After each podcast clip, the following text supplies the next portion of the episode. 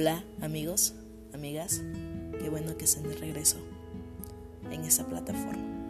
El día de hoy les voy a platicar sobre un texto que escribí hace días, el cual lo titulé Amor correspondido o tal vez no. Y cómo no escribir o platicarles sobre este tema, ese amor que se da en dos personas. En lo particular, a mí no me importa si es entre hombre o mujer o si son del mismo sexo Hoy en día el amor se vive sin etiquetas, pero aún con muchos estereotipos, porque queramos o no, aún existen personas que discriminan por el simple hecho de amar a otra persona que no está socialmente aceptada. Les comparto que para mí el amor es el sentimiento más bonito que puede existir. Ves a la otra persona con una mirada transparente y deseas vivir una eternidad con él o ella. Pinta tu mundo de colores Pinta sonrisas en tu rostro, acelera tu corazón a mil por hora. Quieres darle lo mejor de ti. Y qué bonito se escucha, ¿verdad? Pero ¿qué pasa cuando a esa persona tú no le pintas el mundo de colores? Cuando no ves su mirada transparente. Cuando no eres esa persona que él o ella quiere para toda su vida. Cuando no le aceleras el corazón a mil por hora. Sinceramente ya no se escucha bonito, ¿verdad? Estoy segura que les quité la sonrisa de su rostro.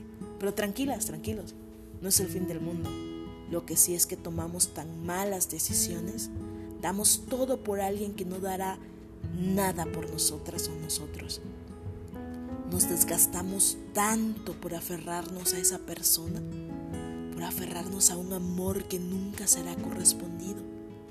Y es ahí cuando nos quebramos, cuando odiamos amar, cuando nos volvemos frías y no creemos en el amor. Pero la realidad es que simplemente nos equivocamos a darle amor a la persona equivocada. Y es que somos tan sensibles, pero a la vez con nuestro ego en las nubes, que juramos nunca dar de más en una relación por temor a que nos lastime. ¿Y qué creen?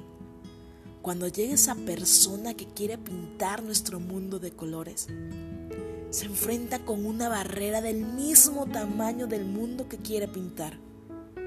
En nuestra cabeza nos hacemos mil historias juntos, llenas de felicidad, pero solo en nuestra mente, porque si lo llegamos a mostrar, quizás salgamos lastimados, lastimadas, nuevamente. Es ahí donde me llegan estos momentos a la mente. ¿Por qué cerrarnos a conocer a alguien más que está interesado en nosotras en nosotros. Que probablemente esa persona te vea como no te han visto antes. Que te valoren, que te respeten, que te amen. Que seas esa persona con la que él, ella quiere estar toda su vida.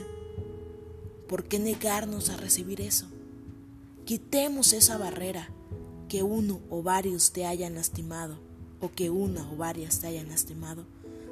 No significa que todos o todas lo vayan a hacer. Eres una hermosa mujer, un hermoso hombre. Alguien llegará y te enseñará el verdadero significado del amor. Y es donde te darás cuenta que no habías amado a los que te están en tu pasado. Y sonreirás y agradecerás todas las vivencias que te enseñaron a amar con locura y demostrarlo, sin dejar nada guardado. Al final, tú sabes que diste todo, que no fallaste, y quien no se queda a tu lado es porque no te merece. Y tú mereces alguien que te ame, así de perfecta e imperfecta a la vez, o así de perfecto e imperfecto a la vez. Para quienes me escuchan o me leen y ya tienen a esa pareja, deseo de todo corazón que sea una relación de amor, una relación donde no haya toxicidad, donde haya confianza y sobre todo mucha paz. Y para quienes no nos ha llegado él o ella, amémonos a nosotras, a nosotros mismas, para cuando llegue quien tenga que llegar, le demos nuestro más puro amor y pintemos juntos el mundo que empezaremos a construir con recuerdos y bonitas historias.